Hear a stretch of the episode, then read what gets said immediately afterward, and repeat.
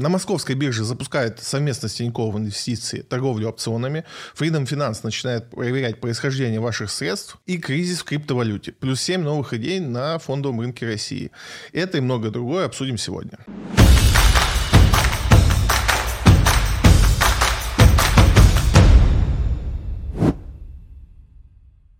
Глава Центробанка выступила перед Госдумой и озвучила ряд тезисов. Несколько из них хотел бы обсудить, потому что они интересны нам как инвесторам. Кредитование растет хорошими темпами, особенно корпоративное. Мы уже много раз обсуждали, что кредитование – это один из э, таких фундаментальных э, показателей того, что происходит в экономике. И всегда, когда кредитование там, уходит в какие-то нестандартные для себя стороны, это всегда вызывает определенную тревожность, в том числе и в среде инвесторов. Набиулина говорит о том, что кредитование вернулось к норме, и в том числе в корпоративном корпоративном сегменте, который намного больше, чем частный сегмент. Это сигнал того, что наша экономика адаптируется под происходящее, и это, конечно же, ну, очень хороший знак.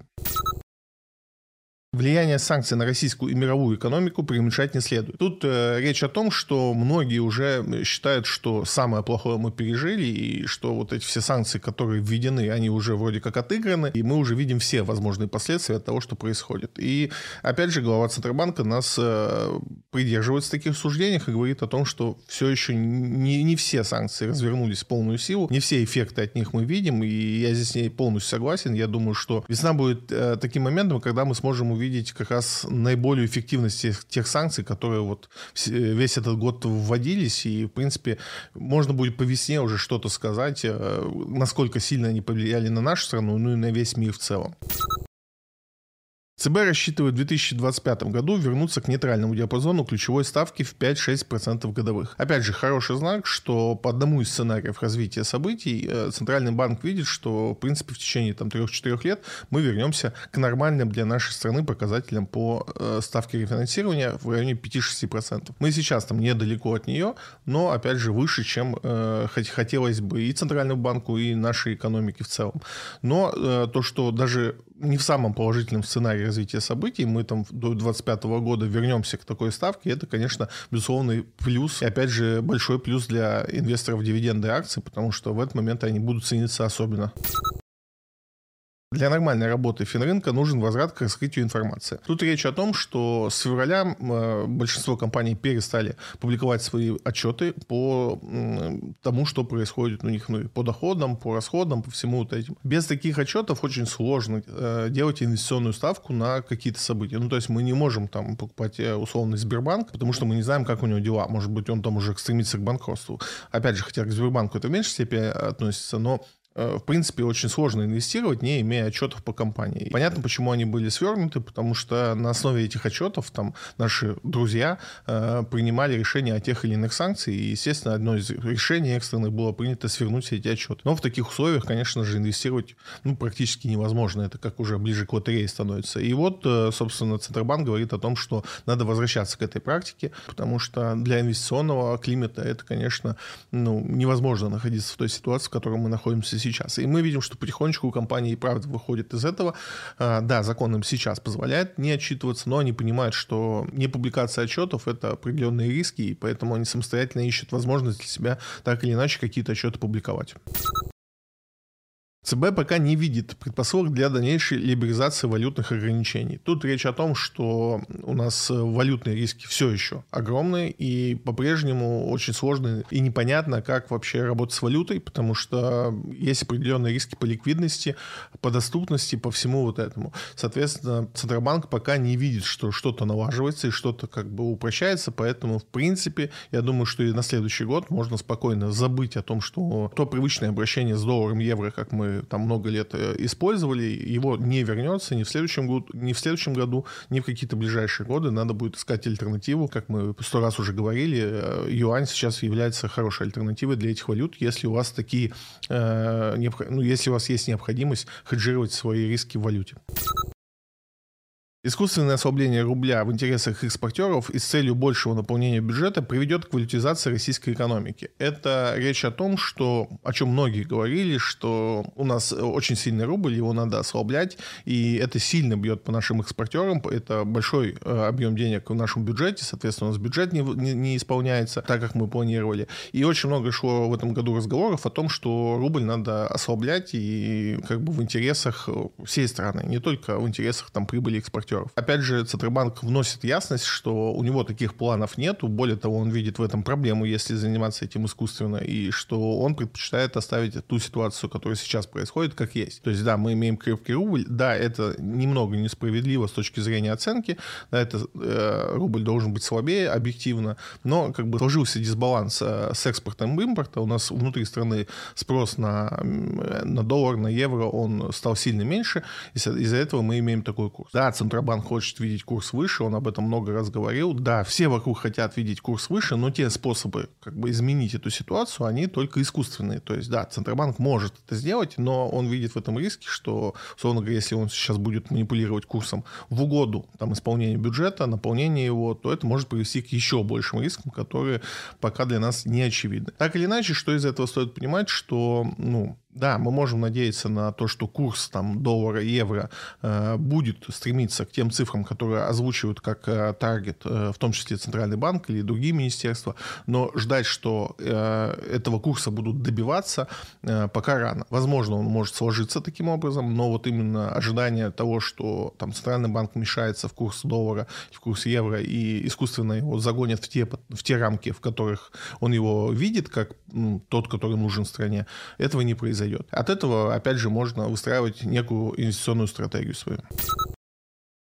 Цифроброкер запросит у клиентов сведения о происхождении средств. Цифроброкер – это новое название брокера Freedom Finance на территории Российской Федерации. И тут, э, с одной стороны, новость наделала очень много шума, но давайте об этом поговорим чуть шире.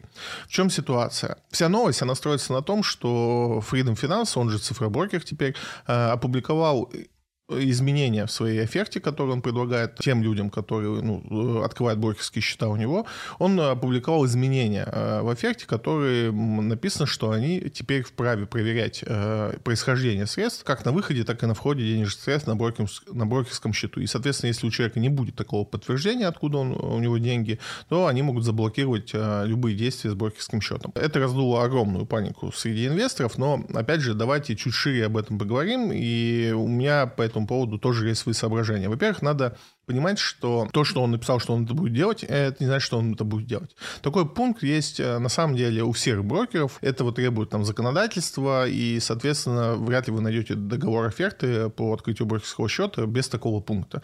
Но вопрос другой – правоприменение. Да? То есть мы пока в России не видим того, что вы активно пользовались э, этим инструментом. И больше вам скажу, что сегодня ситуация на фондовом рынке российском, она выглядит так, что брокерский счет является способом а, легализации денежных средств. Как бы это страшно не звучало, но это так и есть. Любая сумма, которую вы сегодня занесете на фондовый рынок, она никто у вас не спросит, откуда вы ее взяли. И это, конечно, дыра, которую надо закрывать. Потому что, да, мы со всех сторон боремся с, с легализацией там, непонятных доходов.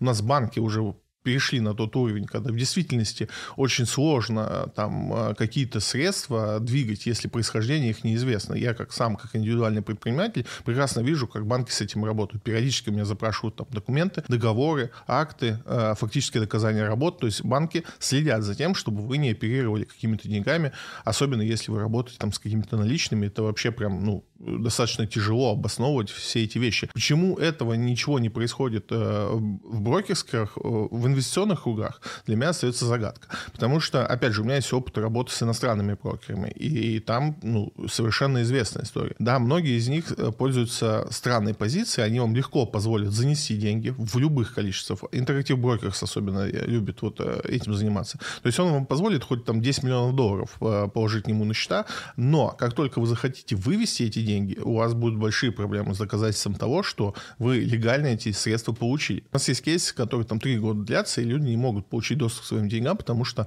там, условно говоря, либо утеряли э, какие-то доказательства этому доходу, либо вообще эти деньги там очень долго где-то отлеживались под подушкой, доказательств по ним нет. Может быть, они правда незаконные, я тут как бы не готов вписаться конкретно за те кейсы, с которыми знаком. Но так или иначе, во всем мире эта схема существует, и ну, нигде в мире э, брокерские счета не являются способом легализации каких-то денег. В России почему так? Ну, наверное, потому что там э, еще там 3-4 года назад брокерским счетам не уделялось столько внимания, это был удел там небольшой группы людей, которые прям активно пользовались брокерскими счетами. Сейчас, конечно, когда туда массово пошли частные инвесторы, я думаю, что мы подобных новостей будем слушать много. И поэтому тут надо переживать не за то, что вот смотрите, кто-то там хочет проверить, откуда у меня деньги, а за то, чтобы у вас были, в принципе, доказательства легализации ваших денег. Вот о чем вам нужно быть, потому что не сегодня, так ну, завтра или через год, через два эта система придет к нам на брокерские счета, и я уверен, что она будет работать ровно так же, как она работает во всем мире. Ввести вам деньги разрешат, а вот вывести деньги вам надо будет доказать, что ну, как бы у вас эти деньги вообще откуда-то взялись, и вы их получили легально. Опять же, это просто мировая практика. И то, что у нас этого не случилось, случилось, это просто какое-то случайное событие. У нас будет то же самое. Если не завтра, то через год, через два, сто процентов. Поэтому готовьтесь, и в этом нет ничего страшного. Если вы получили эти деньги легально, никаких проблем э, с их владением у вас не будет. А что доказывать нужно происхождение 500 и 1000 рублей? Ну вот ты говоришь все время в подкасте, там, надо инвестировать, там, да, там, условно, чашка кофе, там, там, в неделю, там, или там какой-то как коктейль.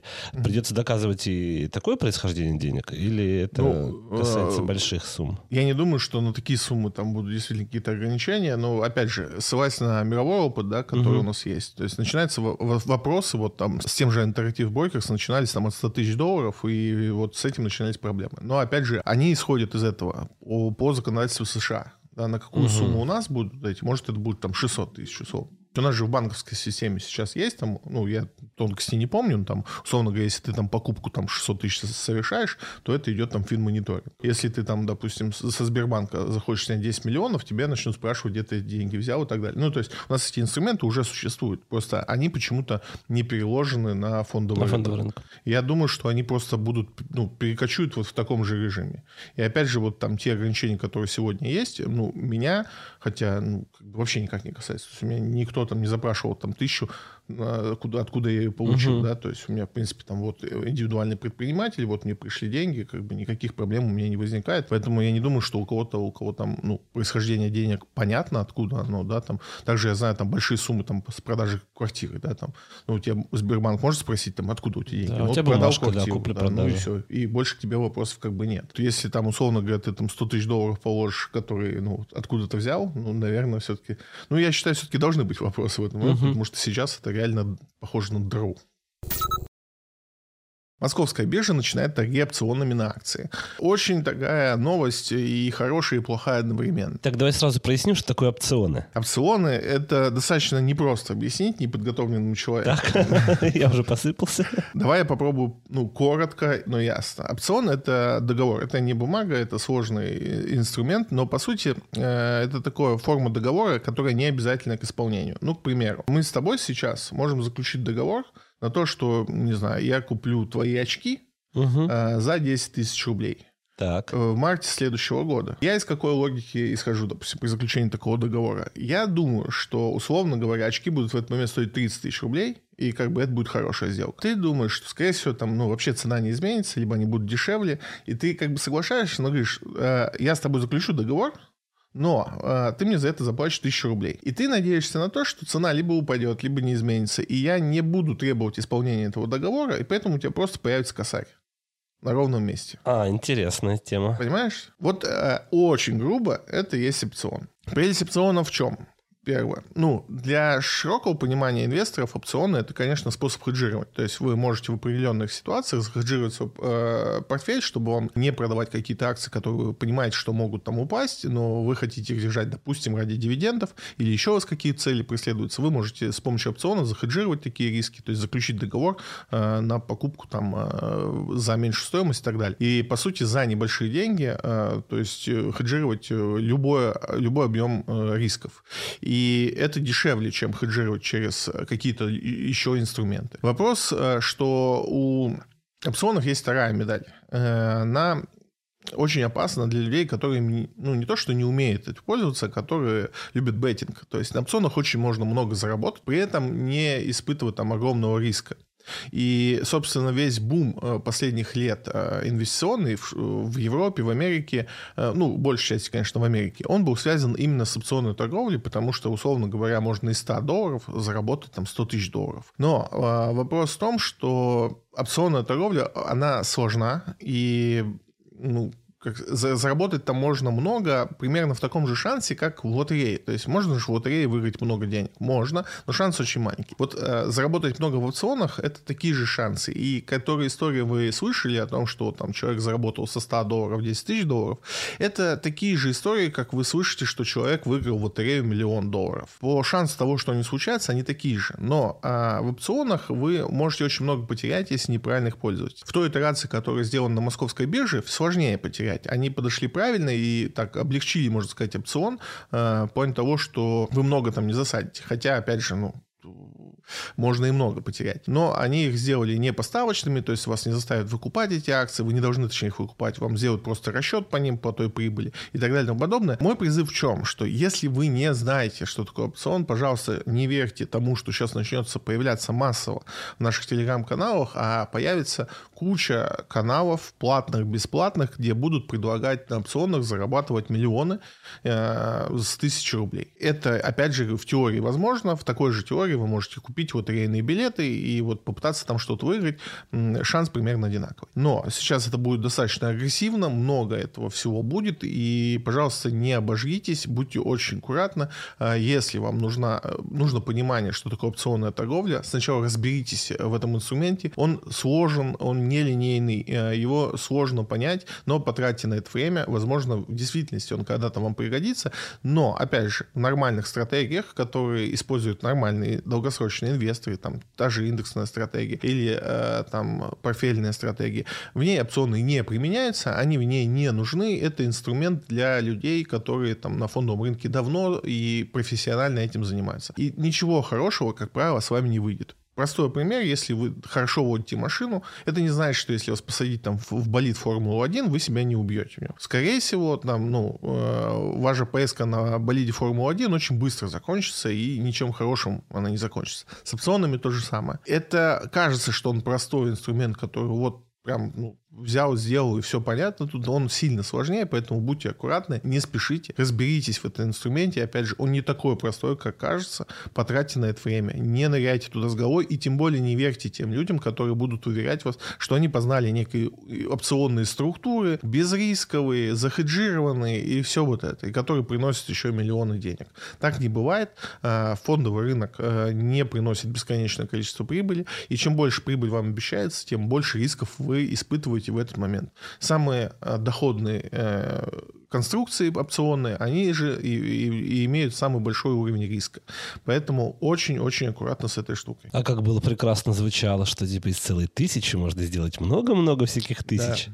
Но да, на и, деле это не так, как я понимаю. И теперь в телеграм-каналах везде будут об этом писать. И даже доказывать. То есть, вот, ну, как это будет делать? То есть, условно говоря, ты делаешь там с тысячу ставок угу. одна выигрывает, ты ничего не заработал, потому что ты потратил на тысячу ставок, ну, вот как вот ты, знаешь, ты, ты же покупал на канале. Конечно, вот, конечно. Ну, ты их купишь 20, ты, да. может быть, даже в ноль выйдешь. То есть, ну, а они же берут потом только один билетик и говорят, вот, я да, выиграл да, 100 да, тысяч. Да, да. Они говорят, что они еще купили 100 штук, да. да, и что прибыли там нету. И на этом будет, конечно, огромное количество хайпа сейчас. Будьте осторожны. Обязательно.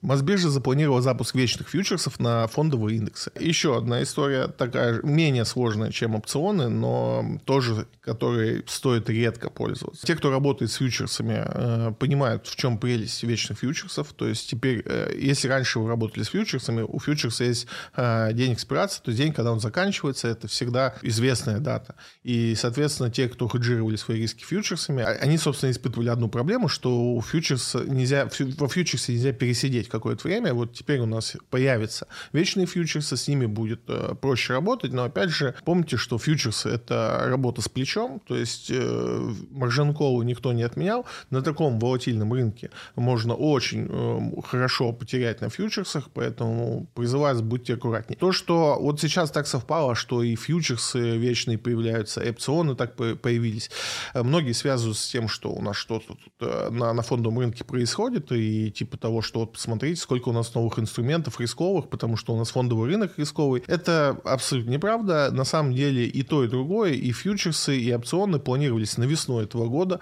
Мы знали, что они появятся, ну, мы ожидали, что они появятся весной этого года, и, соответственно, из-за известных событий все эти вещи просто перенеслись. И из-за того, что там в условиях новых санкций все это затянулось, и вот только сейчас это появилось. Это плановые события, то есть эти все штуки должны были появляться чуть раньше. Ничего сверхъестественного на фондовом рынке не происходит, и тем более не стоит связывать эти события между собой. Катар угрожает оставить Европу без газа. Статья о ведомостях э, рассказывает о том, что Катар выступил резко против э, возможности введения потолка цен на газ, э, озвучил Евросоюзу, что если они такие попробуют ввести ограничения для России, то Катар может разорвать с ними те соглашения по поставке газа, которые сегодня существуют, и в дальнейшем не будет их заключать. Катар можно понять, все уже понимают, что Европа э, ненадежный партнер в плане договорных отношений, и что если прокатит э, вариант сделать это для России, и это в каком-то виде сработает вдруг, то это будет применено ко всем остальным поставщикам, и не только газа, но и нефти. Соответственно, Катару это совершенно не нравится, и они будут противодействовать со своей стороны как только смогут. В этой новости как бы не то, чтобы что-то хорошее для нас происходило, и, в принципе, там в потолок на газ э, не особо верилось, но глобально надо понимать, что для нас, что вот э, это безумие европейское, которое происходит, оно стало уже не только на территории Европы э, понимать его стали, но и, в принципе, за территорией уже находятся люди, которые с этим не согласны. Катар не самая независимая страна, то есть у нее очень, на нее очень сильно может влиять Америка, и даже даже с условием этого вот соперничества они позволяют себе такие заявления в публичной сфере, это, ну, как бы уже значит, что предел достигнут потому что обычно они готовы подпевать э, в одну дудку из Европы в Америке, и для них достаточно там условного заверения, что их, этого не кос... их это не коснется. Но, похоже, уже и Катар не верит в то, что даже если такие обещания будут им даны, то они будут хоть как-то маломальски исполняться. Мне кажется, это уже очевидно всем.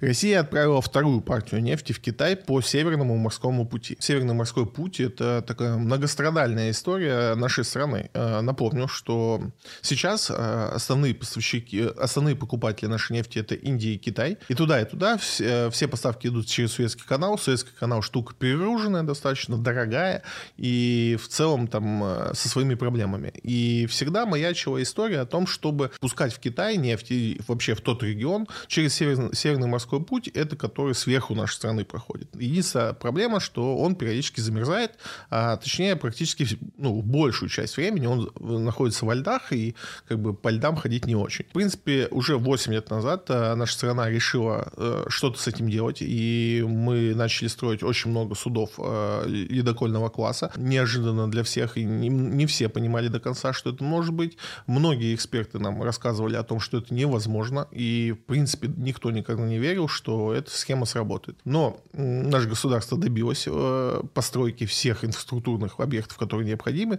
Был у нас тестовый прогон танкера, то есть он идет э, за ледоколом, следом за ледоколом идет танкер с нефтью. вот уже вторая партия отправилась э, по этому пути. По сути, если это произойдет, это будет, конечно, прорыв для наших поставок, и не только нефти, но и всего чего угодно. В этой части нашей страны много всего интересного находится в плане полезных ископаемых.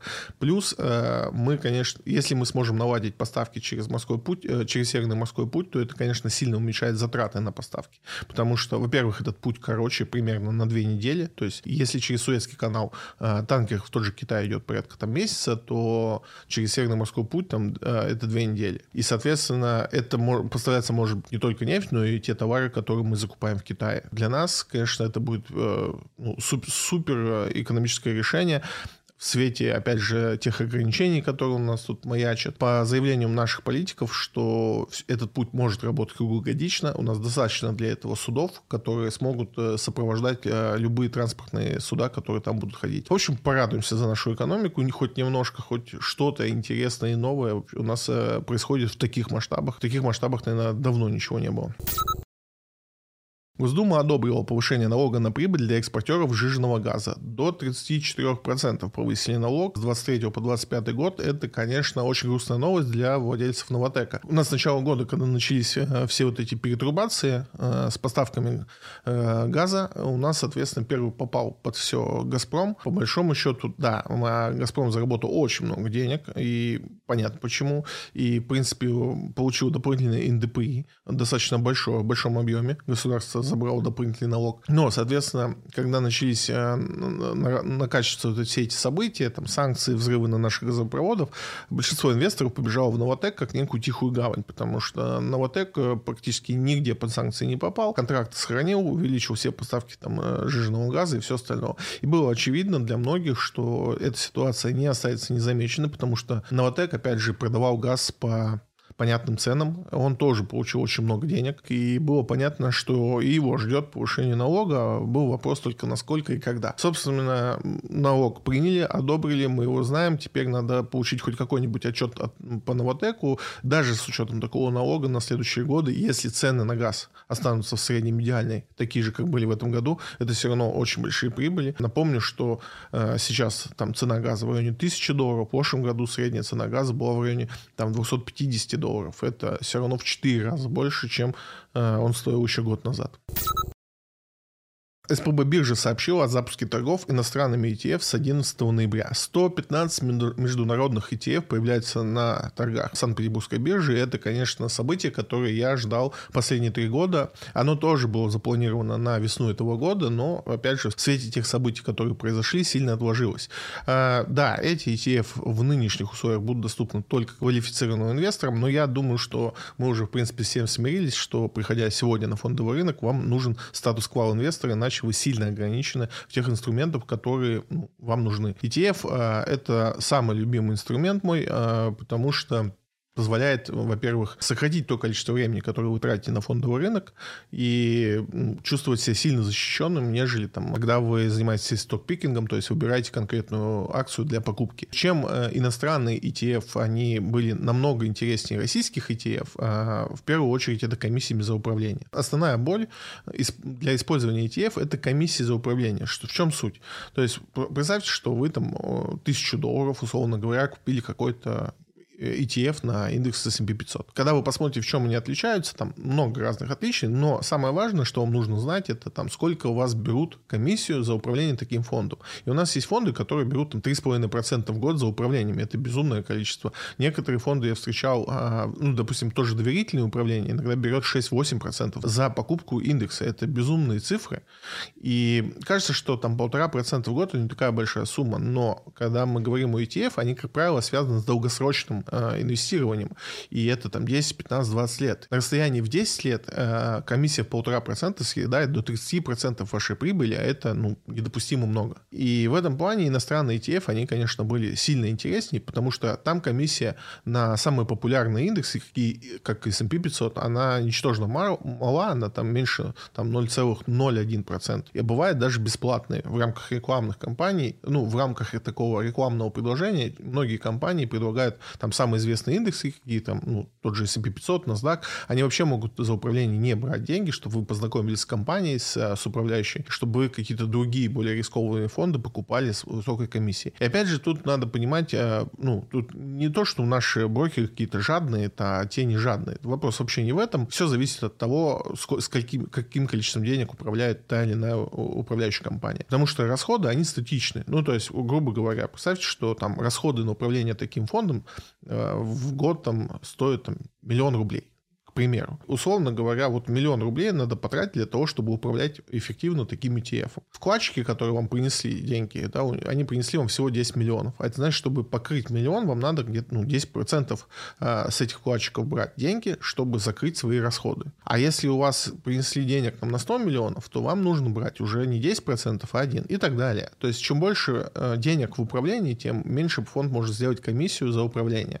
Это работает везде. Естественно, американские ETF, точнее компании, которые создают эти ETF, они самые крупные в мире, у них самые большие деньги под управлением, и, естественно, они могут позволить себе самые низкие комиссии. Этого события мы все как бы ждали весной этого года. Да, тогда это в теории должно было быть и доступно было весной еще не к валам, но сложилось как сложилось. Э, это в любом случае очень позитивная новость, несмотря на то, что по-прежнему есть инфраструктурные риски э, инвестиций э, в подобные бумаги. Но я уверен, что еще какое-то время, там полтора, год, полгода, и все эти риски закончатся, мы вернемся в нормальное русло, нормальным инвестициям, все это устаканится, а те инструменты, которые там сегодня приходят к нам на фондовый рынок, от нас никуда не денутся и останутся с нами, что, безусловно, хорошо, потому что, опять же, напомню, что ETF — это лучший способ инвестировать при вот любых оговорках. Да, вы можете мне рассказать о том, что э, можно купить какую-то акцию, она вырастет в 10 раз, вы заработаете миллион. Это не про инвестиции, это мы опять возвращаемся в беттинг. То есть, когда вы делаете какую-то ставку, ставка сыграла, вы выиграли и так далее. Если мы говорим про инвестиции, и, и вы не хотите из э, инвестиций сделать свою работу, то покупка э, акции напрямую, то есть выбор эмитента, покупка кон- конкретную акцию, это почти всегда не самый хороший выбор. И всегда самый правильный выбор – это покупка широко, то есть широкого индекса. Да, у нас есть российские индексы, их тоже можно покупать, но э, тут как бы, как и везде, чем больше нам доступно, тем лучше. Осталось вот э, решить все эти вопросы с инфраструктурными рисками. Я уверен, это в скором времени закончится.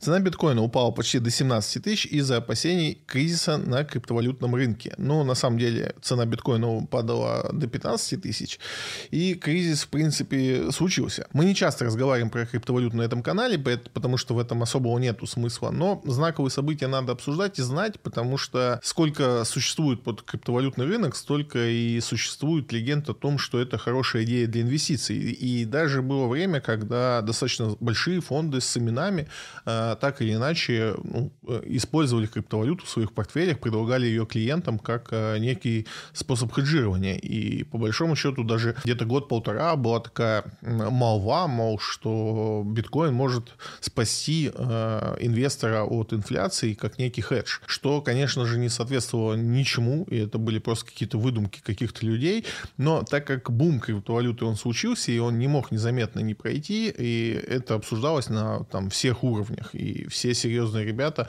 это обсуждали. Дошло до того, что достаточно известный портал Сигин э, это такой мировой портал, где все инвесторы делятся своими мнениями по поводу там, э, инвестиций, фондового рынка и очень глубоко часто разбирается в этом вопросе. Даже этот портал открыл отдельное направление по криптовалютам и, в принципе, серьезно э, серьезно пытался анализировать все, что происходит. Я до сих пор уверен, что за криптовалютами нету никакого будущего, и не, мог, не может криптовалюта быть э, частью инвестиционного портфеля разумного инвестора. Вы можете использовать ее там, э, в своих инвестициях там, на какой-то небольшой процент, там, 3, ну максимум, наверное, 5%. Просто в надежде, что когда-то почему-то а, она вдруг стрельнет, и это в действительности станет нашей реальностью.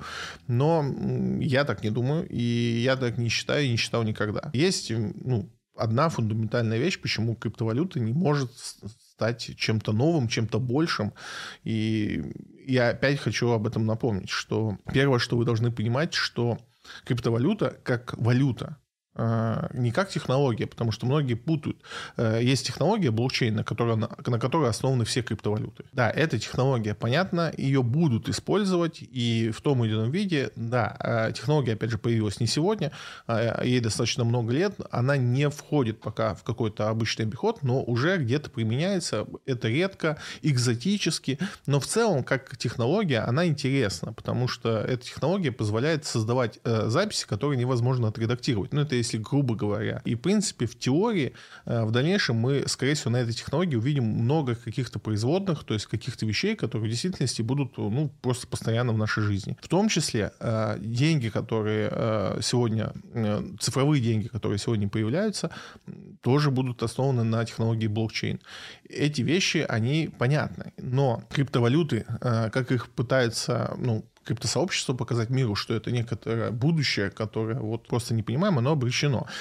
Первый момент, по который, который почему-то все криптоэнтузиасты не хотят э, напрочь осознавать, что валюта — это один из способов один из способов управления государством. То есть каждое государство имитирует свою валюту для того, чтобы в том числе э, осуществлять экономическое управление в стране. И если э, появится какая-то некая другая валюта, это не обязательно даже криптовалюта, а в принципе люб, валюта другой страны, но и криптовалюта тем более, которой э, та страна, которая использует эту криптовалюту, криптовалюту, не сможет управлять, а, напомню, центральные банки могут э, как печатать деньги, э, управлять ключевой ставкой для того, чтобы балансировать экономику. Криптовалютой так сделать не получится. И, естественно, ни одна страна мира не допустит на свою территорию свободный расчет в той или иной какой-то криптовалюте, которую никто не контролирует. Это просто невозможно. Это безопасность страны. Это не какие-то там рассуждения о удобстве или еще чем-то. Те криптовалюты, которые появляются внутри стран, так в том числе в нашей стране уже практически объявлено, что крипто, крипторубль будет, это просто, ну, опять же, использование технологии блокчейн и новая форма э, денег. То есть у нас есть наличные деньги и безналичные деньги. Наличные деньги мы все понимаем, как ходят. Это физическая бумажка, вот она у нас есть, вы ее кому-то передали, вы оплатили. Безналичные деньги мы тоже знаем, как ходят. У вас есть счет, он э, открыт в каком-то банке, и банк ведет учет ваших денег. Если вам надо перевести из этого банка в другой банк, происходит определенная процедура, и эти деньги там переводятся. Крипторубль э, будет существовать по неким третьим принципам, да, то есть они будут очень похожи на безналичные деньги по той, по той форме, как мы их привыкли видеть. Но э, их э, переводом, условно говоря, будут заниматься там не банки в том классическом понимании, как это происходит сейчас, а э, технология, которая основана, опять же, на блокчейне, которая будет там э, через цепочку передавать ваши деньги, переводить с одного кошелька на другой. Но эти деньги будут имитированы страной. Они не будут неуправляемы, они не будут принадлежать криптосообществу, еще кому-нибудь. И это справедливо для других стран, которые используют криптовалюты в местных валютах. Китай, может быть, когда-то Америка это сделает, или любая другая страна. Какая-то криптовалюта извне не может появиться. Поэтому, ну, вот только на основании этого можно понимать, что криптовалюты как валюты будущего ну, не может быть. Криптовалюта э, может э, там как-то использоваться, как эфир, допустим, для продвижения каких-то сделок туда и чего угодно. Но, опять же, ценность, стоит ли она столько, сколько она стоит сегодня, большой вопрос. И если начать отвечать на него, то вопрос, ну, скорее всего, нет. Последний вопрос, там, почему же тогда биткоин сегодня стоит там те же 15 тысяч долларов. Да, что это такое, почему он стоит этих денег? Ну, потому что мы столько готовы за него заплатить. Сегодня криптовалюта — это, по большому счету, вера. Э, ну, цена криптовалюты — это вера в технологию, что почему-то до сих пор кто-то верит, что у этой штуки есть будущее. Плюс есть небольшое количество людей, которые э, используют криптовалюту для трансграничных переводов и там, э, для каких-то не самых легальных сделок, которые криптовалюта позволяет скрыть. Все эти вещи в совокупности дают определенную цену. Но каждый раз, когда происходят какие-то события, которые подвергают вот эти вот э, этих энтузиастов, э, подвергают сомнению их высказывания, естественно, это все обрушает реальный курс криптовалют. И вот такое событие произошло, э, сильно, не сильно, криптовалюты пострадали, какие-то там на 60%, какие-то на 15, на 20%. Что произошло? FTX достаточно крупная криптовалютная биржа, которая, собственно, занималась обменой покупки для пользователей разных валют, стала испытывать определенные сложности с ликвидностью. Ликвидность ликвидность, это доступность, поддержка э, ведения торгов. Вторая часть, о которой мы мало говорили, что криптовалюты позволяют вести очень много всего нелегального, потому что учет криптовалюты достаточно сложен и, в принципе, не описан ни одной страной. То есть у нас нет законодательства, которому подчиняются те или иные криптовалютные биржи, обменники и вот это все. Они описаны плохо, непрозрачно, их не очень понятно, как контролировать, и не очень понятно, как играть по их правилам. Поэтому, в принципе, все биржи криптовалюты, они существуют на своих внутренних правилах. И вот FTX это, собственно, биржа, которая имела собственные правила по управлению деньгами. Их собственно, нарушала. И в какой-то момент это все привело к тому, что вся эта структура стала немножко мягкой, так скажем. В общем, когда, э, собственно, эти события с, с этой крупной биржей стали происходить, Вторая, более крупная биржа, э, Binance, это ну, одна из, наверное, самых известных сегодня бирж, кроме там, наверное, каких-то американских локально, объявила, что купит эту биржу, раз у нее такие проблемы, мы их, э, они предложили их купить и, собственно, закрыть все их вопросы по ликвидности, условно спасти их. Но само событие начало подшатывать ситуацию. Но самое страшное произошло дальше, когда Binance э, получил доступ к документации биржи FTX и поняли, что там все очень плохо, что там слишком много всего того нелегального или незаконного, или не того, как они презентовали, что у них происходит. В общем, Binance отказался от сделки, и это окончательно забило э, такой огромный гвоздь в крышку всего происходящего. Соответственно, посыпались все криптовалюты. На данный момент записи там чуть-чуть все отросло, потому что, ну, как бы вера никуда не делась. Но суть какая, что в итоге мы выяснили, ну, в итоге FTX обанкротился, ну, точнее, подал на банкротство, мы выяснили, что нелегальных дел, или точнее тех дел, которые проворачивала эта биржа, было сильно больше, чем кто-либо предполагал. Ну и опять же, тут э, все это возможно, потому что это никем не регулируется. Вот такое событие случилось. Э, по сути, на, в мире это никак не отобразилось на чем-либо, кроме как криптовалютного мира. Но это, опять же, поучительная история для тех, кто до сих пор почему-то уверен, что криптовалюта — это наше будущее и видят в этом какие-то рациональные пункты. Да, мы, опять же, в России сейчас многие научились пользоваться криптовалютой, когда этого не хотели, но опять же это все связано с трансграничными переводами и в меньшей степени с инвестициями. Пусть это так и остается. Скажи мне, пожалуйста, а вот эту цену криптовалюты, биткоина, это тоже назначают какие-то люди, проводят какие-то там как торги и так далее? Кто назначает цену за картину Мона Лизы? Ну, видимо, тот, кто ее нарисовал. Нет, конечно. Он когда он рисовал, она вообще нафиг никому не нужна была. Так, ну тот, она кто стала... в галерее, у кого она, наверное, лежит, э, или какие-то перекупщики. Нет, знаешь, э, картина Мона Лиза стала популярна после того, как ее фейково украли. То есть ее не украли, но написали, что ее украли, потому что это ценнейшая картина. И угу. после этого она вообще прибывала хоть какую-то цену. До этого она вообще нафиг никому не нужна была. Так. Цены на многие вещи формируются э, тем, сколько мы готовы за это заплатить. И это... Ну как, это вот собираются просто понять, это ну, на практике собирается там тысячу людей, говорит, что я готов дать 15 тысяч долларов. Они такие, нет, 999 человек говорит, мы готовы дать по 13. И... Типа того, ну, цена акции образуется ровно так же. Просто за цену акции что-то есть. Ну, условно говоря, ты покупаешь акцию Газпрома, и по, по сути ты купил маленький-маленький процент всей компании. компании ну, да. то есть какие-то трубопроводы, какие-то здания, и вот это все. А, и как происходят торги ну, на акции. То есть есть э, спрос, то есть есть цены, за которые люди хотят купить эту акцию, есть цены, за которые люди э, хотят продать. Когда находится баланс между этим, угу. желанием продать, появляется купить, цена, появляется за сделка. Да, сделка. И, собственно, сделка, ну, то есть цена, по которой сделка заключена, является ценой акции в данный момент. Это постоянно динамическое значение. Э, в криптовалюте все то же самое. А, все то же самое. Угу. Окей первый ЦФА на московской бирже будет запущен совместно с Газпромбанком. Продолжая тему блокчейн-технологий, э, ЦФА, собственно, цифровой финансовый актив, он построен как раз на технологии блокчейн. По сути, о чем новость, что теперь можно купить условную ту же облигацию э, не через биржу, а через площадку, которая имеет которая торгует ЦФА. То есть вы покупаете ту же облигацию через другой инструмент. Могут быть дешевле комиссии, может быть дешевле во владении, то есть там не будет э, столько вот зарегулированных вопросов, как мы сейчас, если вы покупаете облигацию, там куча регистраторов, брокер, вам нужно куча участников. Если мы говорим о ЦФА, то модель покупки облигаций сильно упрощена, соответственно, вам э, это должно выйти в итоге дешевле, э, легче в управлении и так далее и тому подобное. Мы уже, опять же, не первый год говорим о развитии ЦФА в России. Э, первые шаги уже делаются. Есть несколько площадок, которые зарегистрировались как площадки, которые могут торговать ЦФА. И вот мы уже на подходе к первым, к первым сделкам. Насколько это, опять же, интересно, ну, если вы не покупаете облигации, вам это не будет сильно интересно. В самом того, что ну, блокчейн приходит в нашу жизнь, жизнь, ну, супер ничего не меняется. То есть просто чуть-чуть становится легче какие-то вещи делать,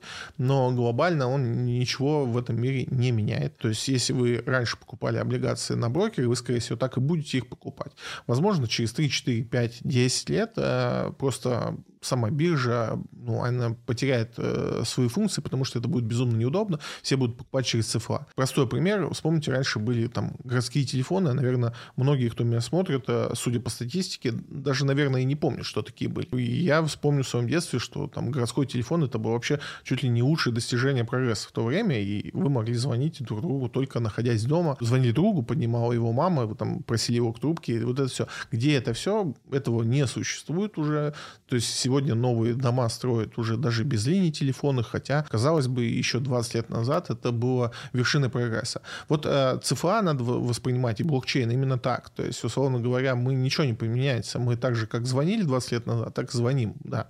Может быть, теперь мы чаще пишем, но и, опять же, потому что поменялась технология, это стало проще. Раньше смс были платные, и там сильно не попереписываешься. Сегодня все мессенджеры, пожалуйста, переписывайся сколько хочешь, это ничего не стоит. Изменилась технология. Также ЦФА. А, мы покупали облигации, акции на бирже. Возможно, через 5 лет мы будем их покупать а, по виду на той же бирже, но это будет все уже проходить не вот через московскую биржу, а через площадки, которые торгуют ЦФА.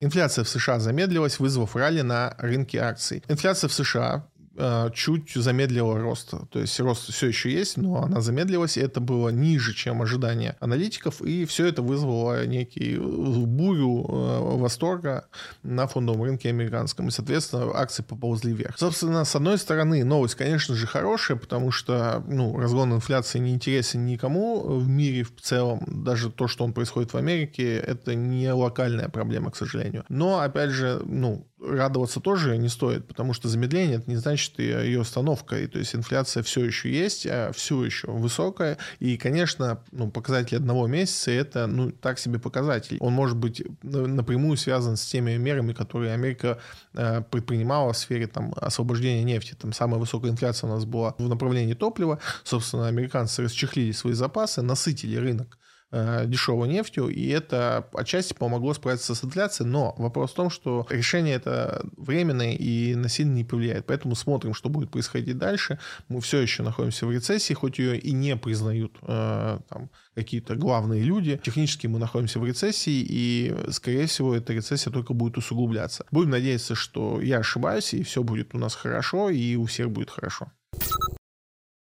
Инвесторы могут попасть на 30% налог на дивиденды. Ситуация с дивидендами на американские акции. Мы их сейчас не получаем, поэтому глобально прямо сейчас нам это не, не грозит, но может сложиться плохая ситуация. Напомню, что по дивидендам, которые мы получаем, э, налоговым агентом является брокер, мы платим 13% и все вот это. Но э, есть часть дивидендов, по которым э, налоговая ставка все еще выше, допустим, там по РИД 30% на а не 13, как у нас это в стране сделано. То есть ситуация такая, что у нас есть определенные договоренности с американской стороной, что мы платим налог а, по нашей системе налогообложения, то есть 13%. Но из-за санкций сейчас эти все договоренности могут отмениться, и налог на дивиденды американских компаний будет составлять 30, а не 13, как раньше. Эта ситуация еще не случилась. Э, информации пока достаточно нету, поэтому за ситуацией будем наблюдать и смотреть. Но знайте, что если вы получаете в достаточно большом объеме дивиденды и рассчитываете на них, помните, что может вот случиться такая история, и вы будете платить сильно больше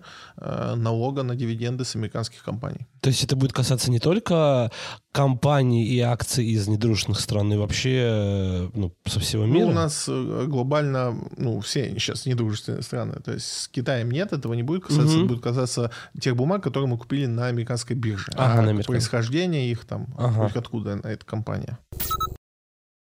ЦБ допустила уголовные риски для держателей акций Мета. Это, конечно, очень плохая новость, и там ситуация следующая, что компания Мета у нас попала в списки террористических, и, собственно, у всех был открытый вопрос, э, что же будет с теми, кто владеет компанией Мета, потому что даже при желании, возможно, их продать может и не быть. И, собственно, Центробанк э, выдал свою гипотезу о том, что может быть, и допустил уголовное преследование за владение акциями Мета. Это безумно плохая новость, э, э, надо помнить, что это Центробанк все еще не МВД, и это все еще их предположение, а не реальность. Но в любом случае владеть сегодня акциями мета так себе идея. Они, во-первых, уже не будут доступны в ближайшее время э, для покупки на российские счета, поэтому при возможности, конечно, лучшая идея будет их продать. Но, опять же, я не верю, что это действительно может реализоваться, и что в действительности там российский инвестор может быть привлечен к уголовной ответственности за владениями акций Meta фанера Segezha Group появилась на Озоне. А, последняя новость на сегодня, и такая она ничего не решающая, но очень приятная. АФК-система, которая владеет Segezha Group и которая владеет Озон, собственно, внутри себя договорилась, и теперь Segezha Group продает свою фанеру на Озоне. И, собственно, логичный шаг, что после покупки АФК-системой а, брендов одежды Sela и Zarina, а, мы также ждем их скорейшего появления на Озоне. Мне всегда нравилось, что АФК-система любит коллаборировать те компании между собой, которыми владеет. Так, как, допустим, если вы придете в клинике МИДСИ, то терминал а, для оплаты будет от банка МТС. И это всегда то, что АФК-система любила делать. В общем, порадуемся за АФК-систему и Озон. На этой неделе целых 7 идей на фондовый рынок России. Финам предлагает купить Транснефть и заработать 26%. Транснефть, по сути, сейчас не в самом лучшем положении, но Финам думает, что Транснефть является таким поставщиком денег, им также владеет государство и также получает с них дивиденды. И э, Финам считает, что дивиденды будут большими, и на этом фоне как бы Татнефть вырастет. Не совсем разделяет эту идею, и плюс э, у нас дальнейшее ожидание по бумаге тоже сейчас сильно влияет на ее цены. Большие дивиденды уже никого м, так сильно не привлекают, ну, напрямую. Мы это увидели в «Газпроме». Э, инвесторы, даже частные инвесторы, в принципе, достаточно правильно рассчитали риски и не разгоняют бумагу даже под большие дивиденды. Поэтому я бы, наверное, с э, Транснефтью не спешил с этой идеей. Есть намного поинтереснее вещи, но вот э, Финам предлагают взять. Китфинанс предлагает взять Сбербанк и заработать 21%. У Сбербанка хороший отчет. Сбербанк обещает отчитываться даже ежемесячно по своей деятельности. И в целом э, мы понимаем, что Сбербанк это основной банк на территории Российской Федерации, и у него уж точно должно быть все хорошо.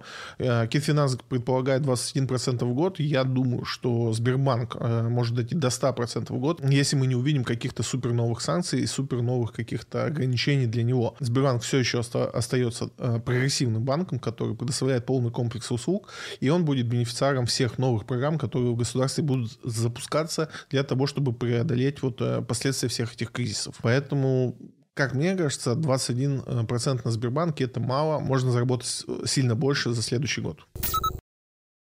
Финам и БКС предлагают купить Сбербанк. Таргет у бумаг э, разный. Финам предлагает заработать 22% в год, а БКС предлагает заработать 28% за полгода. Обоснование плюс-минус у них одинаковое, что Русал сейчас подвергся самому э, такому крупному пессимизму вокруг этой компании. Акции сильно упали. Финам видит в техническом анализе и рост компании, а БКС думает, что все еще при всем том, что Русал попал под все эти виды санкций и ограничений и шума вокруг него, он делает по-прежнему один из лучших алюминий в мире, у него низкая себестоимость, у него свое электричество, опять же, дешевое, а электричество один из самых больших ресурсов, который уходит э, в создание алюминия. И в итоге ну, у него конкурентная конкурентная продукция и по низкой себестоимости. И это все должно Русалу помочь. Опять же, Русал стал заигрывать с дивидендами, чего почти 5 лет ждали инвесторы. В общем, да, действительно, бумага выглядит очень интересно, и, возможно, если вы ее будете уже сейчас набирать, то, я думаю, до Нового года она может еще незначительно упасть, а вот с весны надо ожидать хорошего роста по русалу. Ингострах инвестиций предлагает купить магнит и заработать 51% за следующий год. Здесь идея основана только на дивидендных выплатах от магнита, и опять же, я так понимаю, что они ее прицепляют к возможному росту инфляции. Мы все еще живем в ожидании гиперинфляции, и ритейл может как раз э, в этом спасти э, инвестора, да, потому что э, они первые, кто отреагируют положительно на инфляцию. И, соответственно, если вот верить в два этих события, то есть если верить в гиперинфляцию и верить э, в то, что Магнит продолжит выплачивать дивиденды, то да, идея по Магниту мне нравится, и, в принципе, отчасти даже можно назвать ее там хеджирующей э, в, данных, в, данных, в данной ситуации. Поэтому, если у вас есть необходимость в хеджировании, возможно, Магнит одна из таких идей против инфляции. Против инфляции. Открытие предлагает купить Яндекс и заработать на этом 50%. Обоснование хорошее. Да, Яндекс действительно там глубоко упал. А Яндекс продолжает быть хорошей компанией. Яндекс продолжает быть на острие там всех инноваций и технологий в России. Единственное, меня по-прежнему смущает в Яндексе, это его несбалансированная позиция по поводу того, как они будут выстраивать бизнес. В течение года Яндекс много говорил о том, что они хотят разделить бизнесы, э, разнести их по разным странам. Э, для этого есть там какие-то политические мысли, экономические мысли, что там есть часть продуктов Яндекса, которая идет на весь мир, и они, находясь на территории России, не могут их реализовывать. Они не зарегистрированы в России, но, в принципе, их, ну, как бы ассоциируют напрямую с нами. В общем, э, пока вот там не устаканится, мне кажется, Яндекс рановато брать, потому что любое заявление о разделении, оно надолго отбросит Яндекс от каких-то ну, интересных позиций. Если Яндекс э, и правда решит э, разделять компанию, я не думаю, что ему позволят э, вот в рамках такого разделения оставаться там IT-компанией номер один в России.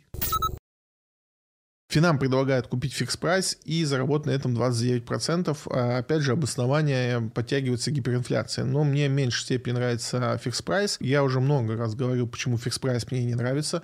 И с тех времен, там, может, месяца два назад мы о нем говорили, а, ничего не поменялось. Я специально периодически захожу в магазины Fix Price и не вижу там какого-то улучшения, не то что динамики, вообще такое ощущение, что катится вниз. Fix Price, да и в принципе, как любой ритейл, он будет интересен с точки зрения отыгрывания инфляции, но мне кажется, тот же Магнит, э, тот же перекресток э, будут сильно выигрывать у фикс прайса по э, реализации этих всех рисков. И это все идеи на сегодня. Осталось ответить на ваши вопросы.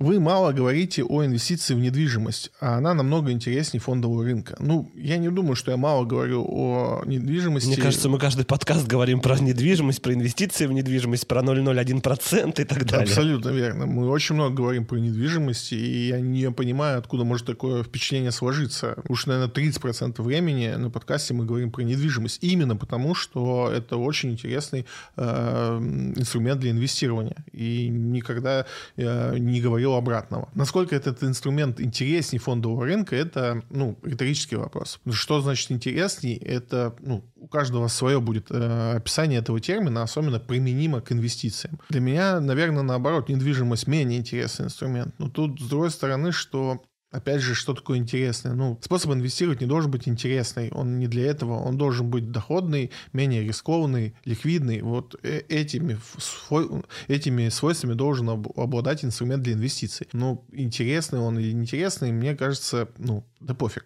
Если недвижимость будет приносить сильно больше э, доходности, чем фондовый рынок, э, иметь ни, ниже риски, э, иметь высокую ликвидность, э, насколько бы ни был интересный фондовый рынок, все уйдут в недвижимость.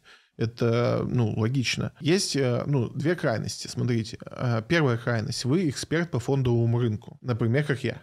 И для вас э, инвестиции в недвижимость, они не выглядят какими-то привлекательными по одной простой причине, потому что вы разобрались, вы потратили время, вы потратили, может быть, деньги на то, чтобы разобраться в фондовом рынке. И фондовый рынок, у него есть определенные бумаги, которые закроют ваши потребности по инвестициям в недвижимость. Их много таких бумаг, и они появляются все больше и больше. У нас сейчас определенный даже тренд сформировался на то, что многие э, инвестдома э, предлагают свои продукты, направленные на недвижимость. И мне, как человек, который разобрался в фондовом рынке, покупать там ту же недвижимость через фондовый рынок будет проще, понятнее и спокойней. И есть другая сторона. Есть там человек, который там условно 20 лет был риэлтором.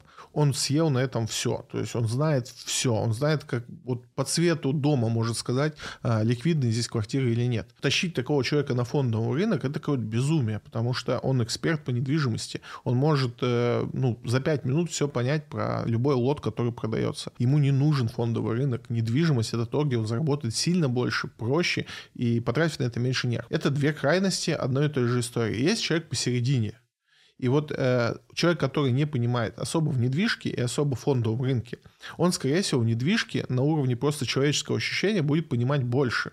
Потому что он может, вот, ну, условно, там, я это сто раз пример приводил. Вы живете на каком-то своем районе, и даже локально в этом районе вы можете сказать, что вот в этом доме квартиры лучше продаются, а вот в этом хуже. Этот дом качественный, здесь управляшка лучше. Вот на таком э, бытовом уровне вы даже, мы, вы можете сделать оценку недвижимости. Вот такую э, бытовую оценку на фондовом рынке сделать невозможно. То есть почему-то многие думают, что если вы знаете компанию Лукойл, то она хорошая для покупки. Нет, это может быть ну, прям ошибкой. Того, что какой-то бренд известный, это не значит, что его надо покупать на фондовом рынке. Поэтому вход э, на фондовый рынок сильно тяжелее. Но за счет того, что на фондовый рынок тяжелее вход, э, выше риск, он имеет большую доходность, как правило по отношению к недвижимости. Опять же, если мы возьмем усредненные вещи, потому что, опять же, человек, который там всю жизнь занимается недвижкой, может мне ну, прям сказать, что, извините, но я могу там на квартире заработать 100% за год, ваш фондовый рынок такое не может. Не может. Если вы профессионал в недвижке, вы можете так заработать. Но мы берем усредненного человека. Второй вопрос, э, продолжая эту тему, что научить человека инвестировать на фондовый рынок, э, во-первых, проще, если не заниматься всякими там блудниками, а заниматься покупкой индекса. Это очень просто, на самом деле, объяснить, как это работает, чем объяснить принципы подбора правильной недвижимости. Ну и самое главное, на фондовый рынок сильно проще зайти. То есть вы на рынок недвижимости не зайдете с тысячи рублей. Хотя и сейчас появятся такие инструменты, они сейчас там все в стадии разработки, некоторые уже появились, но в принципе сейчас в недвижку можно зайти за тысячу рублей, но там доходность, конечно, не будет такой. Мне кажется, что мы очень много говорим про недвижки, а что касается интересной, я, мне кажется, объяснил, что такое интересно и как к этому подходить. Более того, опять же, э, я опять же эту мысль уже озвучивал, что многие приходят на фондовый рынок для того, чтобы в итоге переложить все свои инвестиции в недвижимость. Именно потому, что вход в недвижимость дорогой, а доходность там меньше. Но, условно говоря, когда вам там 60 лет, вас доходность уже в меньшей степени интересует, вас э, интересует больше стабильность, потому что фондовый рынок нестабильный. И он может упасть там на 50%. Недвижка на 50% падает ну, крайне редко. Такого я уже не вспомню, чтобы такое было.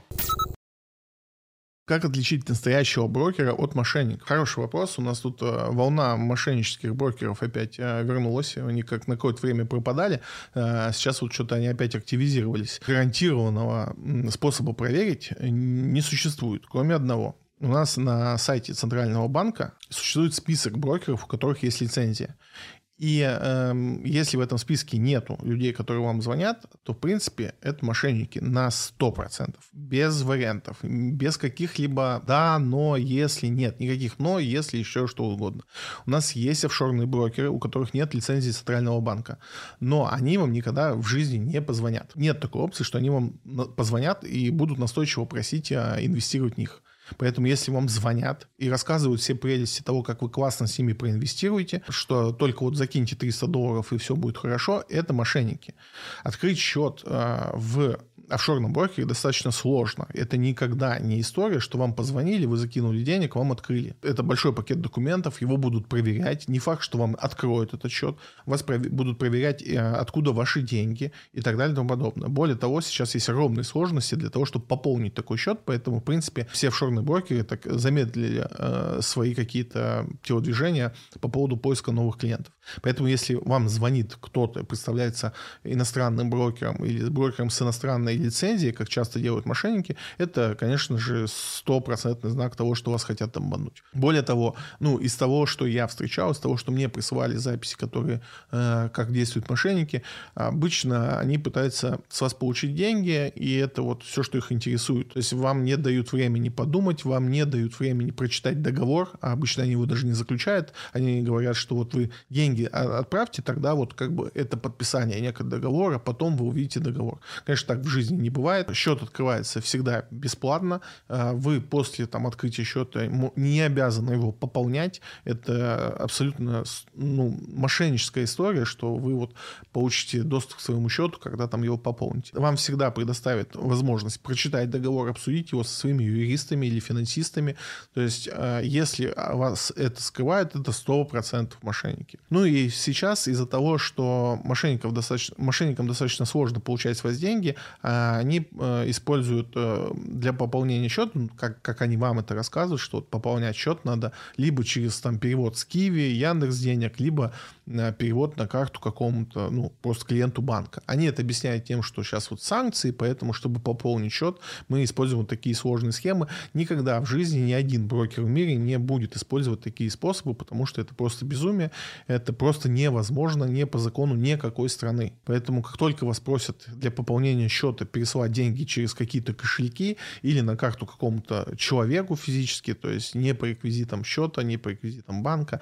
Это, конечно же, всегда обман без каких-либо исключений. Но в действительности надо понимать, что мошенники всегда умеют подстраиваться, и каждый раз, когда вы будете ну, понимать, что это мошенники, они будут обходить этот способ, да, они работают с вот этими возражениями, работают с теми моментами, которые вас могут напрягать. Поэтому всегда надо быть аккуратнее. И, опять же, ну, если вам звонит там Тинькофф банка, они так тоже иногда делают и говорят, что вот откройте у нас брокерский счет, э, не делайте это по телефону, найдите сами сайт Тинькова, наберите им, перезвоните им по телефону по официальному, сами скачайте приложение, сделайте сами эту процедуру, то есть не позволяйте это сделать за вас, что бы вам ни говорили и как бы вам ни объясняли, почему это надо сделать только вот сейчас, только разговаривая с ними по телефону. В любом случае, всегда будьте аккуратней. На какой доход рассчитывать на фондовом рынке? Смотрите, если э, вы используете простые, э, простые подходы в инвестициях, то есть которые бы я э, рекомендовал вам, то они приносят порядка там 7% э, в год в долларах и порядка там, 14-15% в рублях. То есть в зависимости от тех инструментов, которые вы используете, рублевые или долларовые. Все, что выше, вполне достижимо, но только при активной торговле, то есть когда вы становитесь не просто инвестором, а полноценным управляющим своими деньгами. И это требует от вас больше, э, большего времени, больше квалификации и так далее. Поэтому э, доход на фондовом рынке он ничем не ограничен. У нас есть примеры того, как люди могут зарабатывать по 500% за месяц. Это вопрос там, везения, это вопрос использования инструментов, рисков, опять же, да, потому что ну, чем больше вы риска заложите, тем больше вы теоретически можете получить доходность, и она не ограничена. То есть там нет такого, что вот если ну, вы заработаете столько, то вот столько уже заработать невозможно. Возможно. Возможно, очень много заработать. Но это все связано с огромным риском. И, как правило, вопрос в том, что заработать там 100% в год можно, но зарабатывать 100% каждый год на протяжении 10 лет может быть, тоже можно, но еще никому не удавалось. Люди, которые считаются легендами фондового рынка, им удается зарабатывать 12% а, из года в год на протяжении там, 15 лет. Это легендарные люди, просто ходячие легенды. Более того, вы, они не берут деньги в управление, вы не можете там им дать, чтобы они управляли вашими деньгами, потому что на фондовом рынке есть такая большая проблема, как ликвидность. То есть вы с определенным капиталом не сможете заработать сильно больше. Условно говоря, представьте, что у вас есть там 100 миллионов долларов, и вы решили купить «Газпром», вы можете ну, купить большую часть «Газпрома» и повлиять на цену акций. То есть вы купите акции сильно дороже, чем они стоили только что. А когда будете их продавать, вы продаете сильно дешевле, чем они были только что. И на этом очень много потеряете. Поэтому большими капиталами сложно управлять. И те компании, которые в действительности умеют приносить э, доход выше среднего, то есть выше вот этих 7%, они не бесконечны, они не могут э, там бесконечно со всех брать деньги и бесконечно долго зарабатывать те же 12%. Так вот, еще раз, 12% 10% это легендарный уровень дохода на протяжении такого долгого времени. Очень странно, когда люди мне рассказывают, что они способны зарабатывать там 25% долларов на протяжении многих лет. Это классно, но верится в это слабо, потому что те, кто в действительности так могут, те, кто могут, ну, в действительности доказать это, чтобы ни у кого не было сомнений, что они действительно делают такую доходность, э, эти люди известны, и их ну, единицы. Поэтому, конечно, не верьте, если вам кто-то обещает, что сможет вам показать доходность сильно выше.